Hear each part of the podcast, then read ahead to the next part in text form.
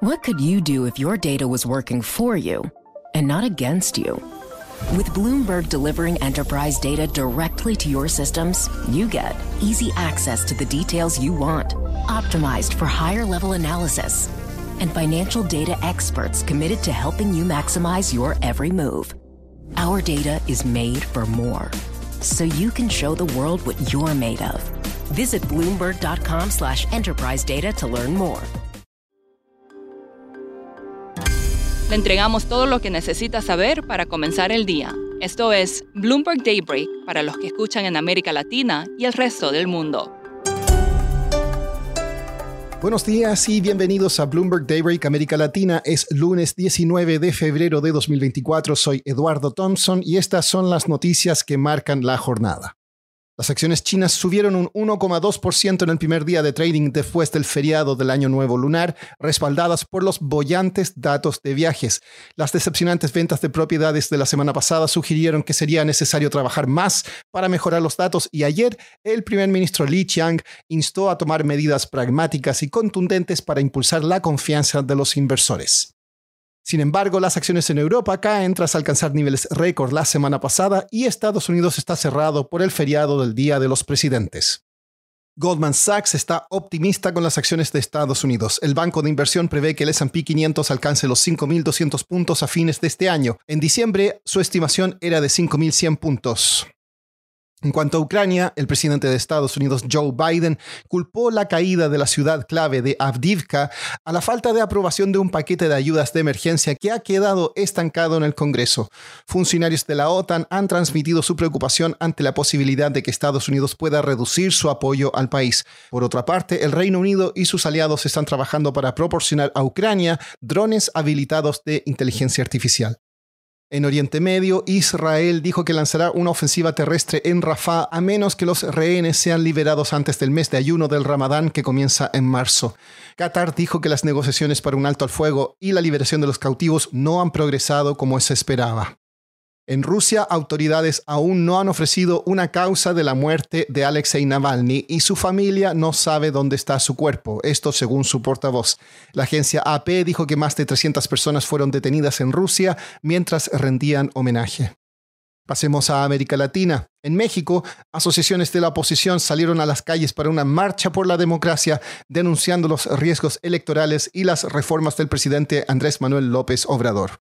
Israel convocó al embajador de Brasil después de que Luis Ignacio Lula da Silva comparara la guerra contra Hamas con el holocausto. Israel dijo que los comentarios eran vergonzosos. Hablemos ahora de Ecuador. El país andino estuvo recientemente enfrascado nada menos que en un conflicto diplomático con Rusia, país que había impedido la entrada de una de sus principales exportaciones, el banano. Stefan Kefner, corresponsal de Bloomberg News en Quito, nos da los detalles.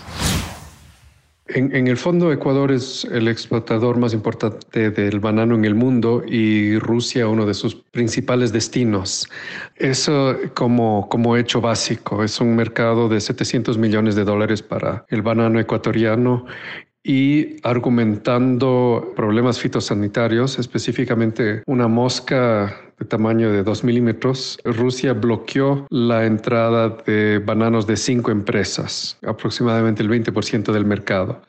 Pero esto ocurrió luego de que el Ecuador y Estados Unidos eh, negociaran un canje de material militar, esencialmente helicópteros, porque Ecuador está, está también tratando de rearmarse para enfrentar a 22 grupos criminales declarados terroristas. Ahora, Rusia entonces dice que esta transferencia ocurrió sin el permiso ruso.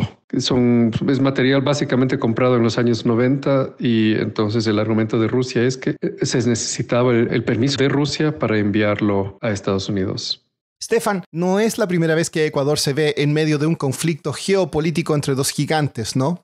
Sí, o sea, han, habido casos anteriores relacionados, por ejemplo, con el camarón ecuatoriano enviado a China y claro, se enmarca dentro de una situación geopolítica bastante conflictiva entre grupos de potencias y los países de América Latina están también mirando cómo mantienen sus mercados y sus relaciones diplomáticas. ¿Y estas armas son justamente para la lucha interna en Ecuador? Bueno, el ejército está participando fuertemente en esta emergencia declarada con, y guerra interna contra las pandillas. Entonces, desde el punto de vista estratégico, se puede entender una necesidad de helicópteros nuevos, por ejemplo, para el ejército, porque estos helicópteros rusos ya no funcionaban. Entonces, eso era también uno de los argumentos del gobierno ecuatoriano, era de que eran chatarra y que por eso tenían libre disponibilidad para, para su disposición. ¿Y qué ha dicho Estados Unidos al respecto? Estados Unidos ha sido bastante abierto en decir que sí, efectivamente el interés de Estados Unidos es recoger eh, intercambiar este armamento de origen ruso para, para equipamiento moderno de, de, Estados Unidos. Y al final eh, el Ecuador ha salido adelante porque Rusia sí levantó luego de algunas negociaciones su prohibición a, la entrada de, este, de, estos, de estos bananos. Hay que agregar que tras la grabación de este audio durante el fin de semana, Rusia dijo que Ecuador acordó suspender el canje de armas con Estados Unidos. Por último, Donald Trump está vendiendo unas zapatillas de marca propia en color dorado metálico valoradas en 399 dólares.